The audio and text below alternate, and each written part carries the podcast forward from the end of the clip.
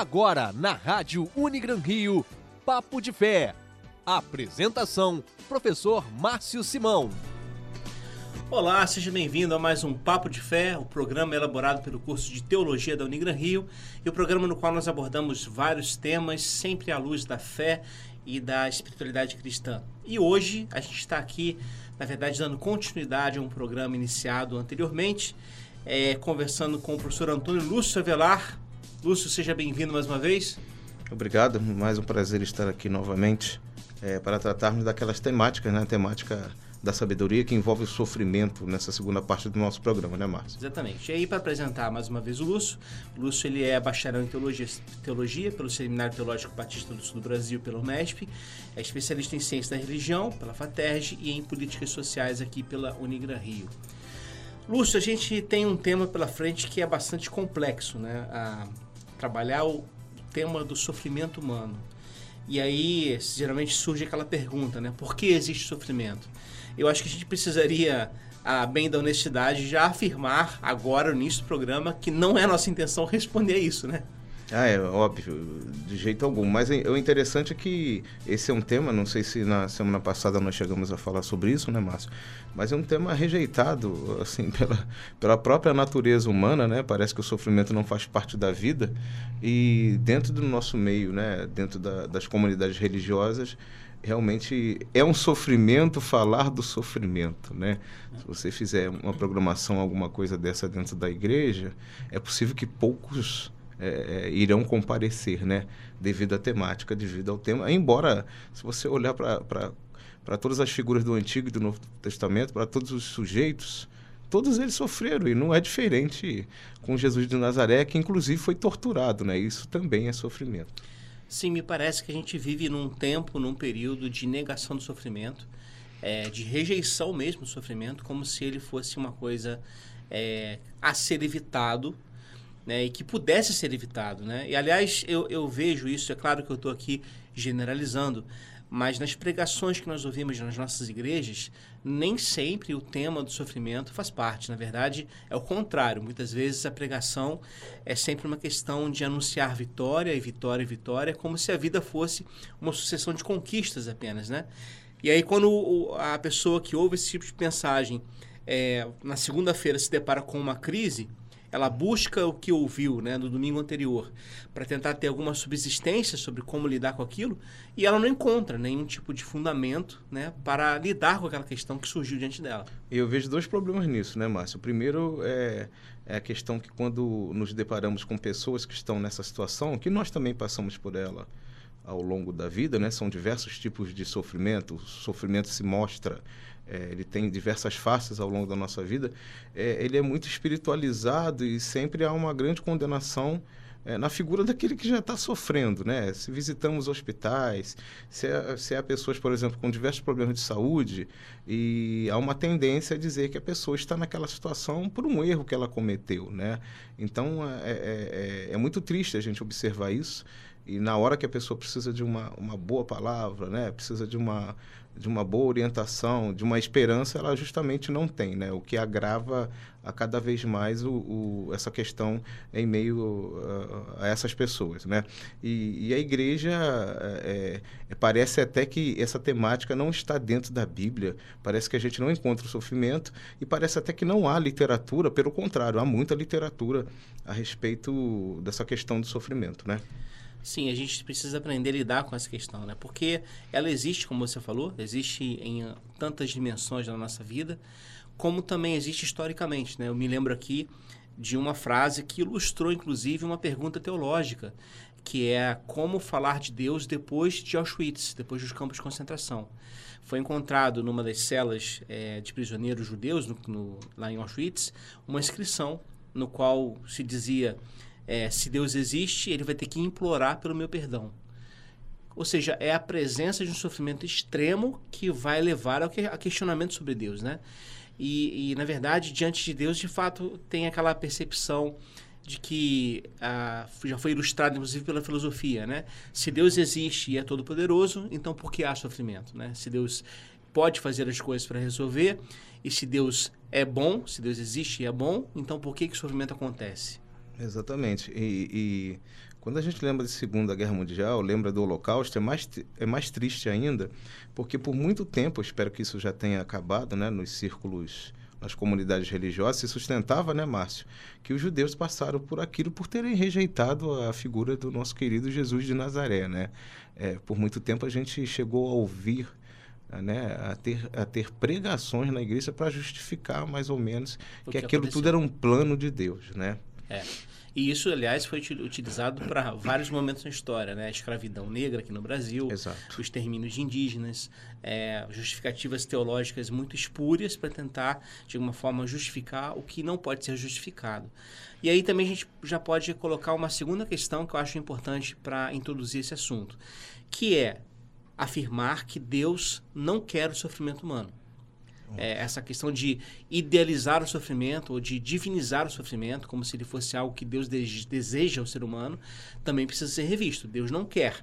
Como diz é, um importante teólogo, Gustavo Gutierrez, o único sofrimento que Deus aprova é o sofrimento que surge da luta contra o sofrimento. Ok. É, é, o interessante disso, né, Márcio, é, dessa questão do sofrimento, né? É, porque a gente observa, como você falou e eu acabei de dizer também, se o sofrimento tem muitas faces, evidentemente ele, ele, ele atinge diretamente a nós, que somos humanos, né? É, tem uma questão é, é muito interessante. Deus não quer que as pessoas sofram. É verdade. Né? Que Deus quer que as pessoas tenham vida e vida em plenitude. Porque muitos dos sofrimentos humanos, né? como você acabou de citar a figura do, do Gutierrez, eles são provocados pelo próprio homem quando está aí na sua relação com o outro que pensa diferente, que atua diferente, que está num contexto de vida totalmente diferente daqueles que detêm o poder, né? Então, por muitas vezes são os homens, nós os homens que causamos o sofrimento aos outros. Sim, verdade. Bom, eu queria na verdade a voltar ao que a gente falou lá no último programa, né? Nos programas nós abordamos o tema da sabedoria e falamos aqui dos contextos literários né, e teológicos do livro de Salmos, Eclesiastes, e nós iríamos falar sobre o livro de Jó, que ficou para esse programa. Mas eu queria voltar aqui aos Salmos, né? Porque a gente precisa relembrar que a liturgia que aparece nos Salmos também se apresenta na forma de lamento, na forma de dor, na forma de, na forma de inclusive, é, reclamações e murmurações diante de Deus, né? É, o Salmo 88, por exemplo, vou ler aqui algumas passagens, alguns versículos salteados, diz assim: Senhor Deus da minha salvação, diante de ti tenho clamado dia e noite. Chegue a minha oração apenas de tua face, porque a minha alma está cheia de angústia. A minha vida se aproxima da sepultura. Puseste-me no abismo mais profundo, em trevas na profundeza, e sobre mim pesa o teu furor. Tu me afligiste com todas as tuas ondas. É a percepção do salmista diante do sofrimento que ele está passando. E ele continua dizendo: é, Senhor, por que rejeitas a minha alma? Por que escondes de mim a tua face? É a percepção de um Deus aparentemente ausente, né? de um Deus que não está junto da pessoa. E ele termina o, salmo dizendo: é, Desviaste para longe de mim, amigos e companheiros, os meus conhecidos estão em trevas. Ou seja, é um salmo que começa lamentando, lamenta no meio e termina lamentando também. O que dá para fazer uma reflexão da gente trazer sempre, claro, a palavra de Deus para os dias atuais, né, Márcio? Essa questão de que os amigos me abandonaram, aqueles que estavam próximos de mim me deixaram, e é isso, é uma é para a igreja fazer uma reflexão a respeito disso, né? Qual é Exatamente. o papel dessa nesse é, o papel da igreja, o papel da, da comunidade religiosa é, nesse, nessas situações de sofrimento para os dias atuais. A igreja se afasta dessas pessoas, ela abandona essas pessoas ou ela procura a acolher. É uma questão que esse salmo, então, ele é muito vivo, ele é muito transparente para o nosso tempo também, né? Sim, e os exemplos se multiplicam aqui no livro de Saltério, né? Você pode encontrar outras passagens nas quais o salmista af afirma é, é, questões que, para a gente, parece revelar ausência de fé, né? Porque a gente, às vezes, entende fé como essa afirmação de que tudo correrá bem, né? que as coisas estão tudo certinho. Mas o salmista fala coisas como: Senhor, onde estás? Né? Que eu não consigo te perceber. Cansaste de mim? Cansaste de ser misericordioso? É como se estivesse dizendo o seguinte: eu estou sozinho aqui nesse momento de dor, de uhum. sofrimento, uhum. e eu não te encontro. Né? E esse momento, que é a, a noite escura da alma, né? é um Isso. momento que nos aflige, em maior ou menor grau, a todos nós nos atinge. Né? E, e, a gente sempre bate na tecla que a gente vai falaremos mais ou falaremos mais uma vez sobre ele, na figura de Jó, né, Márcio? Na hora do sofrimento, na hora que precisava de tanta esperança, na hora que precisava de uma palavra tão boa, justamente a figura, uma das as figuras centrais também do seu livro, que são seus amigos, é, é, é, vão trazer a Jó mais uma condenação do que uma esperança de que ele sairá daquela situação, né? Aí tem um, um momento que a gente pode discutir daqui a pouco mais à frente, então, a questão dessa teologia eh, aliada à fé, pensando nessa figura de Jó, né, que recebeu então uma teologia totalmente contrária àquilo que, que é o verdadeiro Deus, que é o Deus da esperança e do acolhimento, não Sim, é mesmo? que é a crise da imagem de Deus que está acontecendo nesse momento. Bom, a gente vai voltar a isso daqui a pouquinho, no segundo bloco. Então, pausa para uma música, daqui a pouco a gente volta. Tu és fiel, Senhor, meu Pai celeste pleno poder aos teus filhos darás. Nunca mudaste, tu nunca faltaste, tal como eras, tu sempre serás.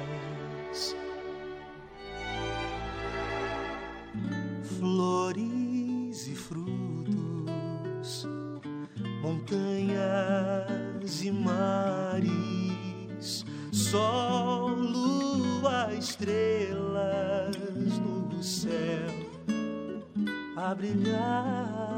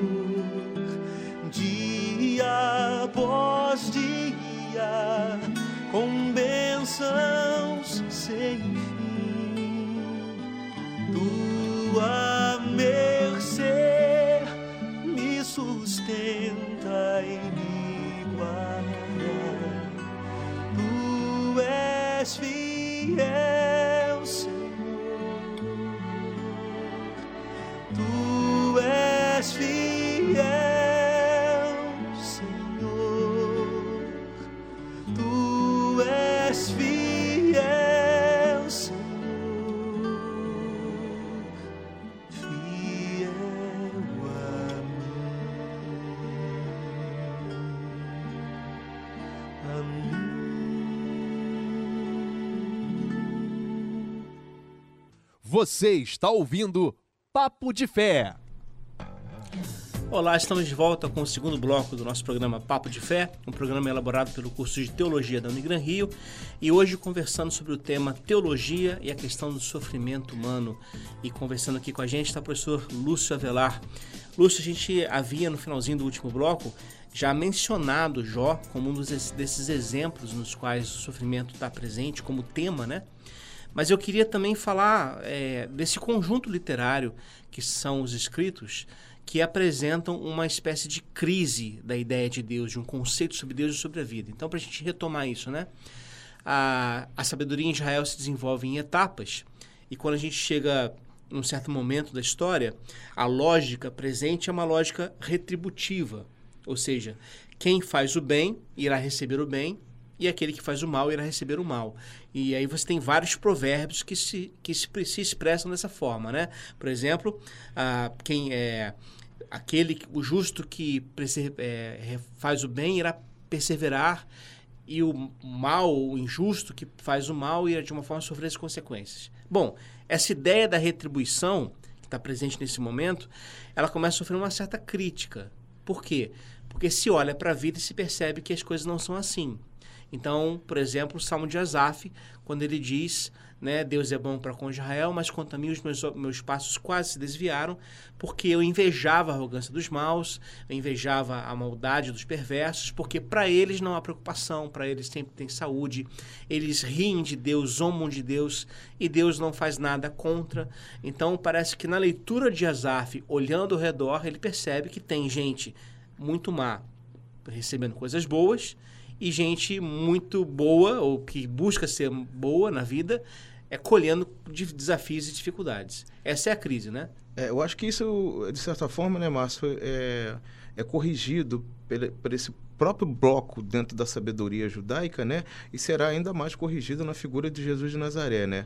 Porque isso me parece que vem desde a história mais antiga de Israel, daquela questão da lei, do peso da lei e do olho por olho, dente por dente, né? Então há sempre uma, uma, uma indignação é, não só então em relação aos judeus, mas em relação à, à própria história da igreja que talvez não tenha procurado pensar e se debruçar como deveria dentro desse bloco da sabedoria para entender que essas coisas não são é, é, não devem ser tratadas dessa forma né? Então há, há, uma indignação muito grande né? Há uma inveja muito grande né? Se o outro é, conquista se tem uma vida melhor. Então sempre se pensa assim que ele tem que pagar ainda mais se ele não for dos nossos ainda mais se ele não for do nosso meio.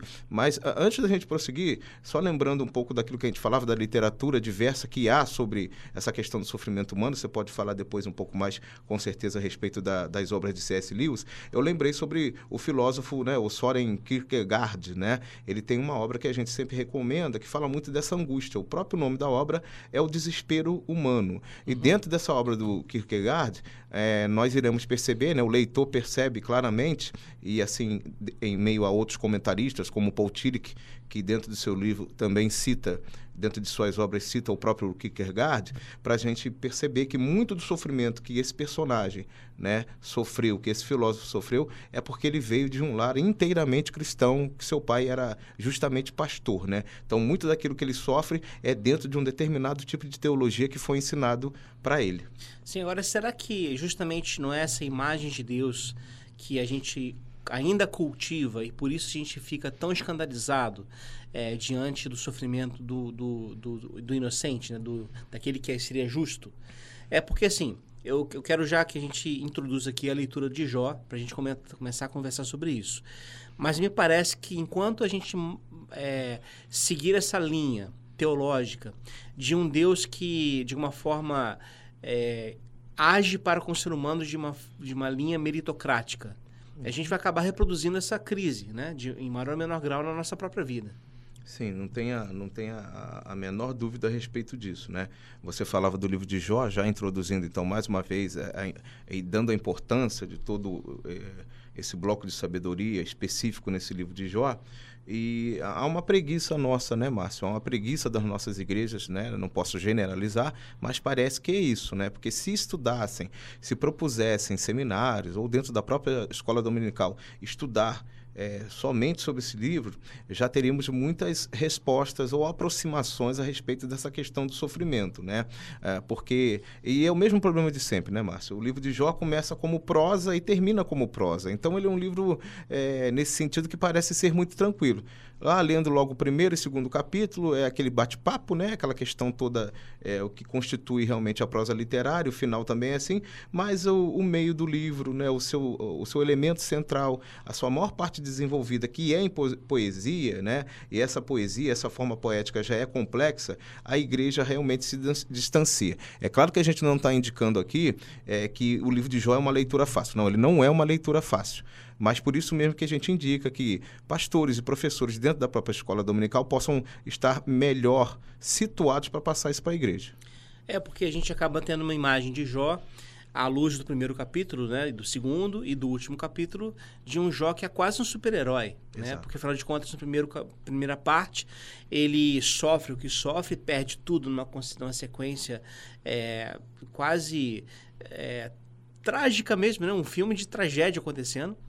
E ele, né, como diz o texto, rasga suas vestes e, e diz que Deus deu, Deus deu, Deus tomou, bendito o nome do Senhor. E diz o texto, não atribuiu Deus, a Deus falta alguma. A gente para a leitura e pula lá para o capítulo 42, quando se fala de um Jó que afirma a Deus, eu te conhecia de ouvir falar, mas agora os meus olhos te veem, eu bem sei que nenhum dos seus planos é frustrado. E aí a gente tem uma imagem de um Jó que é paciente, de um Jó que é repleto de fé, de um Jó que é cheio de é, solidez e que nunca murmurou. Mas, na verdade, como você falou, quando a gente mergulha na poesia, a gente vai percebendo que o que Jó apresenta nesse momento da poesia é, é pura murmuração, em grande parte. Exato. Mas é, é interessante pensar também o seguinte, Jó, o, é, em relação a Jó, o que conduz essa murmuração? Ou seja, o que leva Jó a murmurar? Porque a gente lê a narrativa, Jó está em silêncio, né? Sofrendo em silêncio. Os seus amigos chegam e também ficam em silêncio com ele. E aquele momento ele está clamando, está lá dizendo, é, sofrendo o que está passando, né? Mas ele começa a murmurar depois que os amigos de Jó começam a falar com ele. essa parte é muito interessante, né? Quer dizer, a chegada dos amigos é, parece que, que, que, que desperta em Jó essa questão da, da, da, reclamação, da murmuração, né? E como você disse muito bem, né, Márcio? É, desculpem aí os nossos ouvintes, essa introdução do livro de Jó em prosa é uma ilusão do que o que vem depois, né? Parece que o Jó é esse sujeito que aceita tudo, que não murmura, e aí justamente pela nossa talvez incapacidade ou preguiça de ler o restante do livro, né? É, em muitos momentos Jó é, em alguns momentos, irá amaldiçoar o seu próprio nascimento. Né? É, a gente não tem uma ideia temporal, é, pelo menos me foge isso, por quanto tempo Jó passou esse sofrimento, né? Mas de qualquer maneira não é algo que aconteceu que, que foi resolvido da noite para o dia. A gente tem uma, uma ideia, né? Se a gente for pegar, não se deve fazer isso, mas o livro já é, é bem extenso, né? E já dá um pouco dessa noção, né? Nessa nossa hipótese de que Jó passou por por um bom período de tempo dentro do sofrimento, dentro da crise, né? Então, assim, é, é, foi, durou, ao que parece, é, um, bom, um bom período da sua vida. E, inclusive, a sua, o seu, digamos assim, final feliz, é preciso lembrar. Ah, bois, casas, propriedades são recuperadas. Agora, filhos não. Exatamente. Os filhos que ele perde no início, uhum. é, ele tem novos filhos, mas aquela dor da, da perda dos filhos permanece. Então, assim, o livro não é a afirmação sobre a paciência de um homem diante do sofrimento. O livro é justamente é, tentar responder o porquê o justo sofre. Né? E aí tentar re reencontrar outra forma de responder a isso que não seja pela lógica da retribuição. Né? Por quê? Lá, o argumento dos amigos de Jó basicamente é se ele está sofrendo o que está sofrendo é porque ele fez algo para merecer aquilo. Exatamente. É, confesse seus pecados, Jó, e você será novamente abençoado. E Jó olha para si mesmo e entende que ele é pecador, mas não consegue compreender como o seu pecado pode trazer como consequência aquilo que ele está sofrendo, o tamanho da dor que está passando. E, e, e, assim, uma outra questão muito séria, né, Márcio? Porque quando a gente pega esse primeiro momento do livro é, é em prosa, né? é, o texto, se for levar ele a cabo, literalmente, naquilo tudo que ele está dizendo, a gente tem uma ideia que Deus está constantemente colocando os seus filhos à prova. Né? Uma espécie de, de, de, de- de brincadeira É, de e para Deus. provar o quê, né? Digamos É, assim. exatamente, É como isso é se, eu, perigoso. tive- se eu desejasse é, mostrar que o meu filho gosta, é, é valentão, é, ele pode passar pelo sofrimento, e deixasse que o valentão batesse nele à vontade, né? Só para provar algo. É, Não tem muito sentido isso, né? A, a gente tem que pensar isso, talvez esse programa não dê para a gente tratar de tudo, realmente não dá, mas a seriedade com que o livro de Jó deve ser tratado, né? É, uma rápida comparação que a gente pode fazer é com o próprio Jesus de Nazaré, né? Eu não consigo ver Jesus é, brincando com as nossas vidas nesse sentido. Sim, a gente vai voltar a isso daqui a pouquinho, fazer mais um intervalo, e daqui a pouco mais sobre o livro de Jó.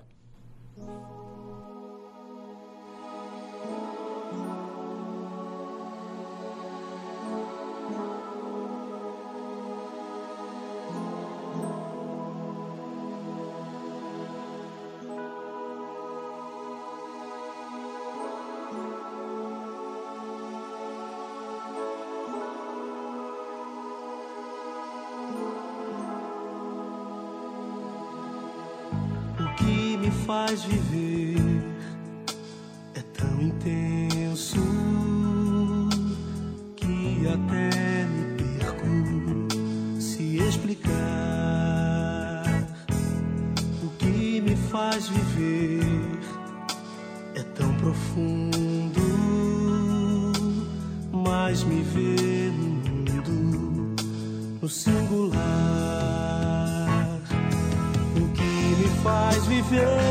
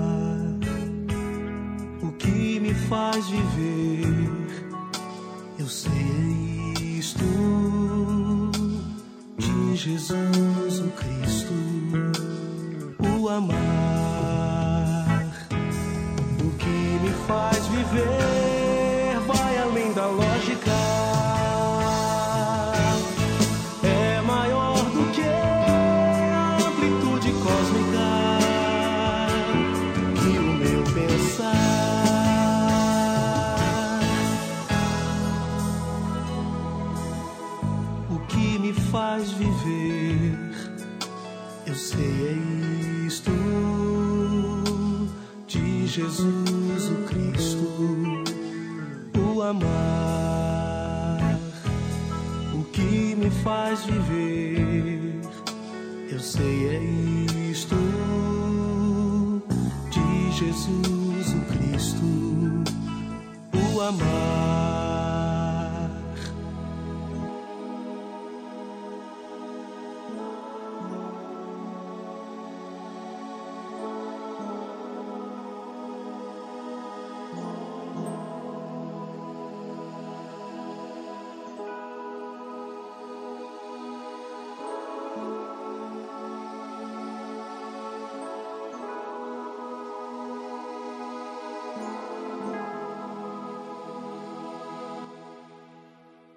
Você está ouvindo Papo de Fé.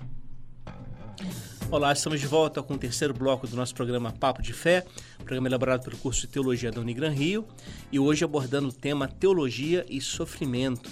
E a gente estava, Lúcio, no último bloco falando sobre Jó, eu queria retornar a ele, porque o livro de Jó, de fato, é um livro muito desconhecido ainda por grande parte de nós evangélicos, nós cristãos, é, em virtude do seu interior, né, do seu miolo ser em poesia. Mas quando a gente vai analisando essa poesia, a gente vai percebendo o seguinte: Jó começa a blasfemar, né? E ele de fato blasfema, isso é um ponto pacífico. Mas ele começa a blasfemar contra Deus, ou, ou melhor, blasfemar diante de Deus, é porque há uma grande diferença, a gente vai falar sobre isso daqui a pouquinho. Mas ele começa a blasfemar diante de Deus justamente porque os amigos dele o acusam de ter de alguma forma feito algo para justificar aquele problema que ele está passando, né? É, por exemplo, lá no capítulo 8 de Jó, uh, um dos amigos dele, que é o Bildade, diz assim para Jó: é, Se tu de madrugada buscares a Deus e ao Todo-Poderoso pedires misericórdia, se fores puro e reto, certamente logo despertará por ti e restaurará a morada da tua justiça. E esse argumento vai se repetir à exaustão. Todos os amigos de Jó vão chegar para ele e falar: Olha, o que você está passando é fruto de algo que você fez. Arrependa-se e aí Deus vai voltar, retornar à sua sorte. E me parece, Lúcio, que a gente reproduz esse discurso muitas vezes diante de pessoas que, que estão passando por dificuldades, por sofrimento, hoje, nas nossas igrejas. É, não é verdade? É, infelizmente isso é muito comum, né?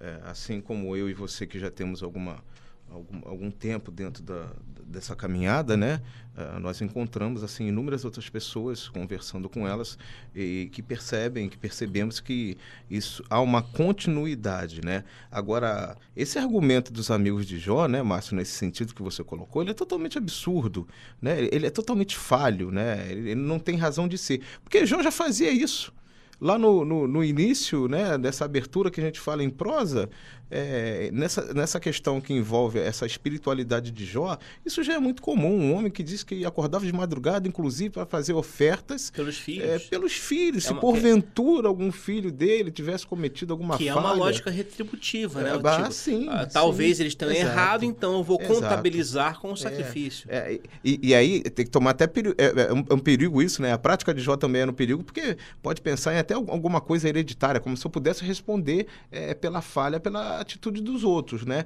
Enfim, os amigos de Jó, eles são realmente é, é, é, lamentáveis, né? É, fica até essa questão aqui de colocar sob suspenso que esse tipo de amizade é uma amizade que a gente de forma nenhuma quer, né? A gente quer uma amizade verdadeira. Nesse momento de sofrimento, a gente precisa de uma amizade como a amizade de Jesus Cristo. É essa que a gente precisa. Eu acho que a prova disso que a gente está falando está lá nos últimos capítulos do livro, quando Deus fala aos amigos de Jó o seguinte é, a minha ira está contra vocês porque vocês não falaram sobre mim o que era correto, como fez o meu servo Jó. E aí a gente pensa, mas como assim? Porque os amigos de Jó estão defendendo a ortodoxia do seu tempo. Eles, o discurso deles está corretíssimo do ponto de vista do, da ortodoxia. Mas na lógica divina, é Jó quem está falando correto sobre Deus. Exatamente. E Jó, por que, que ele está falando correto sobre Deus? A partir do sofrimento. Porque ele está, a partir do sofrimento, ressignificando Deus na vida. Ou seja, ele está dando uma nova leitura de Deus. Então, assim, exper experimentar o sofrimento é, é, não é tão ruim como parece, né? Ela, ele tem um lado muito positivo, então, como você disse, que ele ressignifica o que Jó está, o que está acontecendo com Jó, é uma experiência religiosa que ele está conhecendo o verdadeiro Deus dentro do seu sofrimento. Exatamente. E é por isso, inclusive, que lá no finalzinho do livro, Deus responde a Jó dentro de um redemoinho, que é justamente para ilustrar que no meio daquele processo, daquele turbilhão que ele está passando, Deus se faz presente.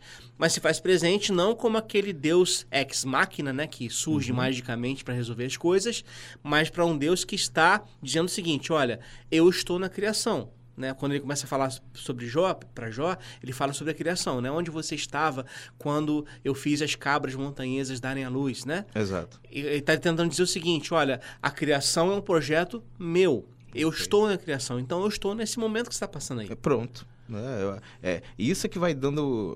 Claro, é, cada um de nós que passa por um momento de sofrimento, seja ele qual for, é, nós nunca voltamos a ser a mesma pessoa, né? Nós saímos é, de uma forma diferente. E ainda mais se você tiver essa percepção que Deus está assim como esteve com Jó, o tempo inteiro dentro dessa crise do sofrimento. A questão dos amigos de Jó é interessante, né, Márcio? A gente fala muito de Jó, mas daria uma monografia inteira, né? Daria um artigo, muito estudo para falar sobre esses amigos de Jó, que como você disse, eles são os representantes de uma certa religiosidade, né?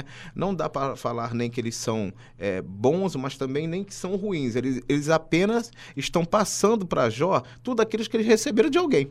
Sim, exato. Estão reproduzindo o discurso. Exatamente. Reproduzindo uma lógica e reproduzindo uma imagem de Deus. Exato. E é justamente essa é a crise desse momento.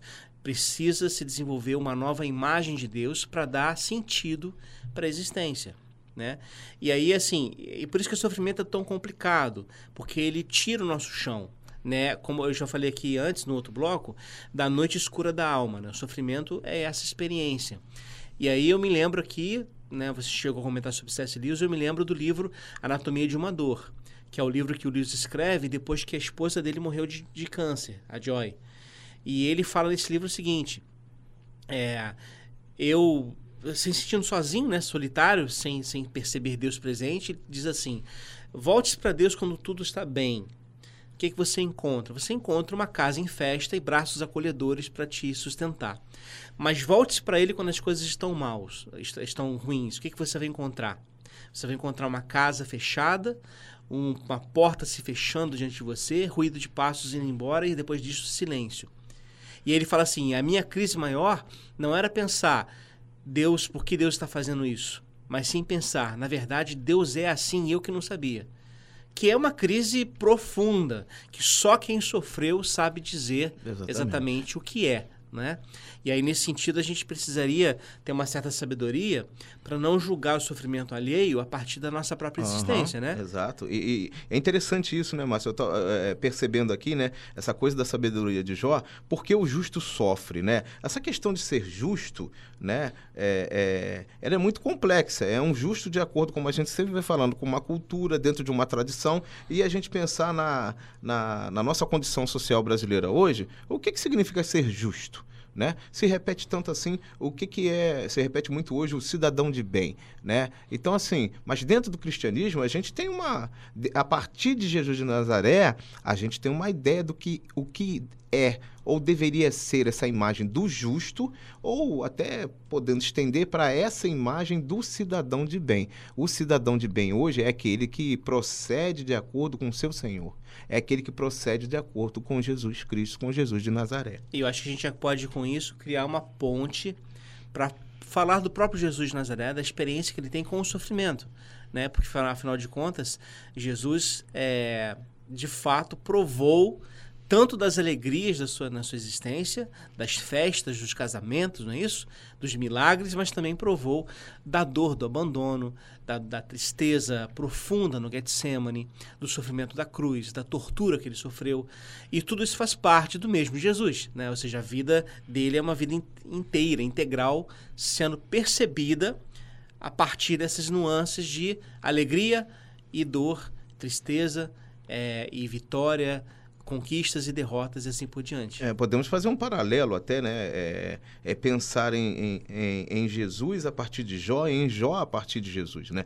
Por ele vir em carne, por ele vir o nosso Senhor encarnado, ele participou de todo o sofrimento. Era uma ilusão muito grande, um desconhecimento dos evangelhos imaginar que Jesus não sofreu, né? Essa, essa seria, seria um erro muito grande de todos nós, né? uma ausência é, de compreender e de ler muito mais os evangelhos que nos mostram um Jesus totalmente um Jesus sofredor. Isso. Não só o Jesus que sofre na cruz. Desde o seu nascimento, naquela Palestina, dentro da, da, daquela situação de, de, de miséria, né? de muita pobreza, a própria caminhada de Jesus, desde o seu nascimento até a cruz, ela indica muito do sofrimento desse nosso Senhor. Por exemplo, ele diante da morte de Lázaro, seu amigo.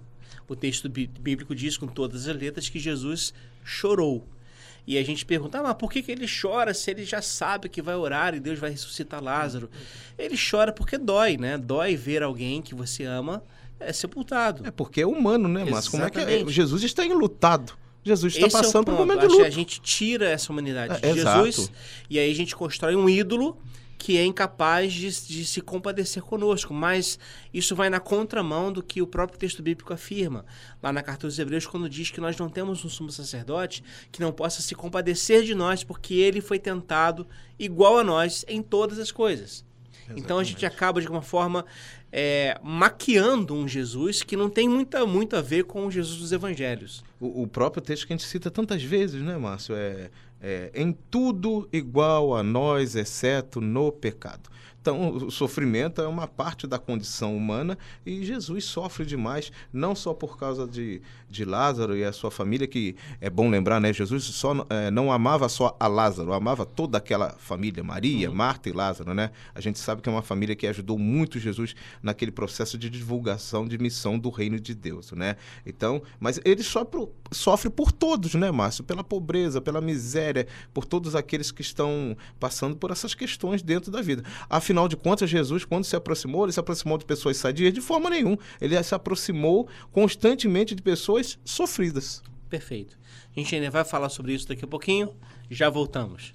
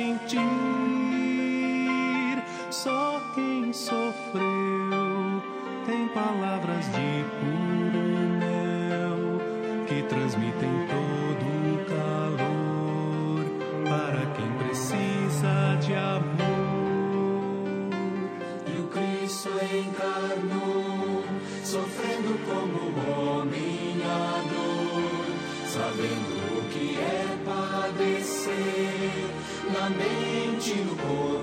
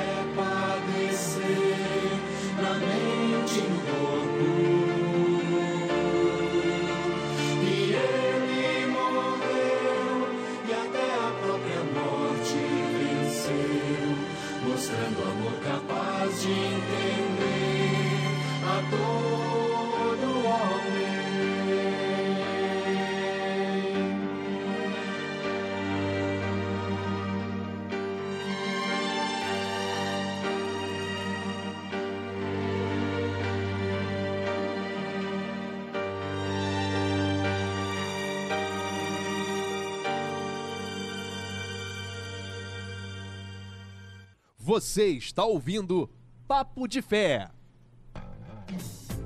Olá, estamos de volta com o último bloco do nosso programa Papo de Fé. Hoje abordando o tema teologia e a questão do sofrimento humano. Eu queria já lembrar a você que está nos ouvindo que nós temos um e-mail, se você desejar entrar em contato, papo de fé teológico@gmail.com. Mande sua dúvida, sua questão, a gente vai ter o prazer de responder. Lúcio, a gente está conversando aqui sobre sofrimento e eu queria que esse último bloco a gente tentasse de uma maneira apresentar caminhos assim para que a gente ajudasse de uma forma a pensar como lidar com o sofrimento, ou seja, a partir da fé, como lidar com o sofrimento. E a gente tem basicamente três formas clássicas né, de lidar com o sofrimento diante de, da, da, fé em Deus, que é o contra-del, o pro-del e o in-del. Né? Como é que funciona isso? O contra-del é aquela perspectiva de culpar Deus pelo sofrimento e aí talvez afirmar a sua inexistência, afirmar que na verdade Deus não existe, Deus não é, e por causa disso o, mundo é mau, o sofrimento acontece. Né? Ah, o pro-del é o o oposto radical é tentar desculpar Deus devido ao sofrimento humano. E aí, nesse caso aqui, se enquadram aquelas tentativas de fazer teodiceias, ou seja, justificar Deus é, e culpar o ser humano pelo sofrimento. É um pouquinho como o discurso dos amigos de Jó. Uhum. Se Jó está uhum. sofrendo é porque ele fez algo para uh, ah, re, é, receber isso como troca. E a última forma, que me parece ser a forma é, que o Evangelho apresenta é a indel, ou seja, é de provar o sofrimento em Deus. É perceber que Deus é Emanuel e como tal ele é Deus conosco em todos os dias, inclusive os dias maus. Seria mais ou menos isso. É, o engraçado quando você. Interessante, na verdade, quando você fala dessas formas teológicas para a gente tentar é, lidar com essa questão do sofrimento, né, Márcio? É que nenhuma delas nega a existência de Deus, né? Todas elas é, parece que apresentam atributos de Deus, né? Quando você fala aí essa ideia de é, contra Dio, é, é, que, que me lembra muito a, a, a aquilo que a igreja às vezes faz é, de muito perverso, porque acusa sempre a mulher de Jó, né? Mas ela não nega a existência de Deus, ela fala amaldiçoa o teu Deus e morre, né? Ali, aqui não está se entrando numa perspectiva que Deus não existe. Está é. Tá se entrando numa perspectiva sobre o comportamento de Deus dentro da situação do sofrimento, é. né? Aqui há, na verdade, uma perspectiva que pode levar ao ateísmo, Uhum, né? Porque, tá. na verdade, a gente pode pensar em duas formas de ateísmo, né? Quando alguém fala assim, é, ah, fulano é ateu, a pergunta que a gente precisa fazer sempre é, ateu de que Deus? Uhum. Porque pode ser que a reação, a rejeição dele à divindade seja uma determinada imagem de Deus que apresentaram a ele. Exato. Por exemplo, no caso de Jó. Jó é ateu do uhum. Deus dos seus amigos. Muito bom. Porque ele rejeita essa ideia. Porém, também há os que, a partir disso, chegam à conclusão de que não há Deus mesmo de fato e vivem, na verdade, sem se preocupar com esse dado. Acho que não, é, não nesse programa aqui não é o caso de abordar essas pessoas. Mas a gente está falando sim daquelas pessoas que têm um problema com Deus de alguma forma e que de alguma maneira tentam é, ou rejeitá-lo, né, brigar com ele de uma forma, né, tentar explicar essa, essa situação toda, culpabilizando Deus, ou inocentá-lo, né? São as duas primeiras formas. E me parece que a, a segunda, essa Prodel, essa, essa que tenta construir Teodiceias, ah. ela é até mais problemática do que a primeira. Porque na, no primeiro caso, você tem alguém que está genuinamente sofrendo e está questionando Deus por causa disso. No segundo caso, você tem alguém que não é capaz de enxergar o sofrimento dos outros e que aumenta o sofrimento dos outros, culpabilizando-os para tentar inocentar Deus desse sofrimento. Ok. E, e uh, falando um pouco mais, e agora acho que a gente pode é, é, comentar mais essa, dessa, dessa coisa do sofrimento em Deus, né? Que a gente observa em, em Jesus de Nazaré, é, que eu acho que é uma forma bem melhor de lidar com essas situações de sofrimento, né? Como você disse no começo do programa, a gente não tem uma resposta concreta em relação à questão do sofrimento, mas o que a gente pode apresentar é, é, de contundente é que o sofrimento, seja ele qual for, é, dentro dessa perspectiva nossa evangélica, né, cristã, é, deve ser então passado junto à figura de Jesus de Nazaré e compreender que ele não está afastado, né, Márcio?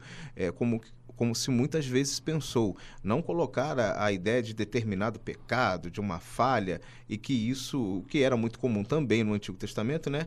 Que isso vai afastando Jesus de nós. Isso não é possível. Duvido muito. Né, pela leitura que eu faço dos evangelhos, é justamente o que nós não temos. Nós sempre temos, a partir de Jesus de Nazaré, um Deus presente, 100% em todas as nossas situações é, de vida. Eu acho que esse é talvez o ponto principal desse programa e que funciona inclusive como uma espécie de chave de interpretação do próprio sofrimento, da própria, da própria, experiência que a gente se passa na vida vez ou outra, né? Porque uma coisa é fato, como a gente já falou aqui, o sofrimento virá, né? Sem querer ser profeta de maus agouros, mas o sofrimento é uma realidade que acontece na vida. Como a gente vai lidar com ele? Na nossa fé é que é a grande questão.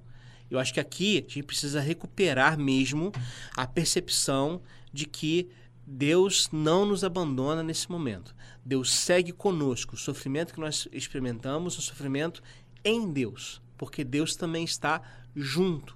Né? Ou seja, ele não está junto, como a gente falou antes, né? como uma espécie de palavra mágica para resolver as questões é, imediatamente, mas ele está junto como ombro amigo, como colo, como braço acolhedor, né? e que isso, de alguma forma, vai nos transformando à luz do seu próprio filho.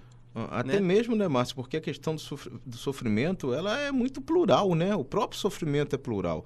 As pessoas sofrem hoje na nossa, na nossa condição é, é, de sociedade pós-moderna, nesse nosso presente cultural, por falta de emprego, elas sofrem por questões de saúde, elas sofrem por questão de habitação, elas sofrem por, por, por serem muitas vezes carentes, é, muitas crianças porque são órfãs, né? É, são esses órfãos e, e, e vão sofrendo, então, é, por diversas maneiras.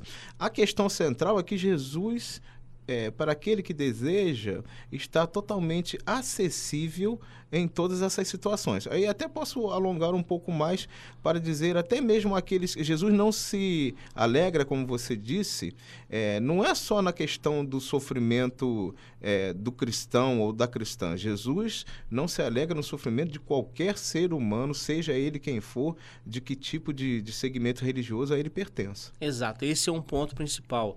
Deus quer o bem ao ser humano, ser humano em geral porque o ser humano foi criado em imagem de Deus e a sua semelhança. Então, essa é uma, é uma lógica que a gente pode partir dela para pensar sofrimento. E aí, eu me lembro, por exemplo, de Pedro escrevendo a sua carta, né, dizendo o seguinte: ah, se alguém sofre por causa da consciência para com Deus, e essa pessoa sofra agravos, ela padeça injustamente, isso é lido como uma coisa agradável. Quer dizer, na verdade, o sofrimento acontece, mas a grande questão é o, é o seguinte: a, o sofrimento é, que surge de um ato de injustiça é um, é um sofrimento que não agrada a, a ninguém, Deus não quer isso. Mas o sofrimento que surge pela tentativa de manter o reino de Deus, manter a sua integridade, manter a sua proposta de, de vida, é, diante dos outros, esse sofrimento acaba sendo de uma forma é, sinal de que a gente está acompanhando a lógica do próprio Jesus. Né? Pedro vai dizer: Para isso sois chamados, porque de, também Cristo padeceu por nós, deixando-nos o exemplo para que sigais as suas pegadas. E, e assim, né, Márcio? É, é, voltamos de novo àquela questão do justo, né? O justo que sofre. Todo justo, no nosso caso, é aquele que segue os passos, procura seguir os caminhos de Jesus de Nazaré. Mas isso não quer dizer que ele não sofrerá né, que ele não terá ao longo da sua vida, da sua caminhada nesse, nesse mundo, né, porque esse mundo, como o próprio texto diz, ele é mau e por, por vezes ele é mau por causa da própria condição humana, por causa da própria ganância humana, né? Então, assim, se tivéssemos mais justos à luz de Jesus de Nazaré, talvez esse mundo fosse é, é, um pouco é, é menos sofrido. Não que o sofrimento é, deixasse de existir, mas em algumas áreas a, a, coisa seria bem diferente. Sim, eu acho que é nosso papel então tentar é, não culpabilizar a vítima, como a gente faz usualmente, né? Dizendo que ela está sofrendo porque fez tal coisa, ou pecou, ou fez algo de errado, mas dar suporte a essas pessoas a partir da lógica do Evangelho. Acho que seria o caminho que a gente podia, de uma forma, construir nas nossas igrejas espaços acolhedores, né? espaços onde é possível chorar, é possível sentir a dor, é possível é, se perceber como humano. Né, e não ser transformado numa espécie de máquina de, é, de engrenagem que funciona moto contínuo, né, funciona sem pausas. Acho que esse é o grande problema da nossa sociedade hoje, é que ele transforma o ser humano em máquinas. Exato. Então, assim, uh, das três possibilidades é que a gente sempre recomenda, né, que possamos passar é, todas as ocasiões da vida, inclusive o sofrimento, em Deus, né? É, e aí sairmos como Jó, né? Um novo Jó que experimentou, né? Que não precisava mais ouvir, eu não preciso mais de, é, de uma orientação nesse sentido, né? Eu mesmo vivenciei. Vejo com meus próprios olhos. É, exatamente. Perfeito. Nós estamos aqui terminando mais um programa Papo de Fé. Muito bom, Lúcio. Obrigado pela presença mais uma vez. Um abraço, pessoal. Foi um prazer. Até o próximo programa. A gente vai ficar aqui com uma música de uma aluna do curso de Teologia, que é a Sheila Bial. Então, vamos ouvir. Olha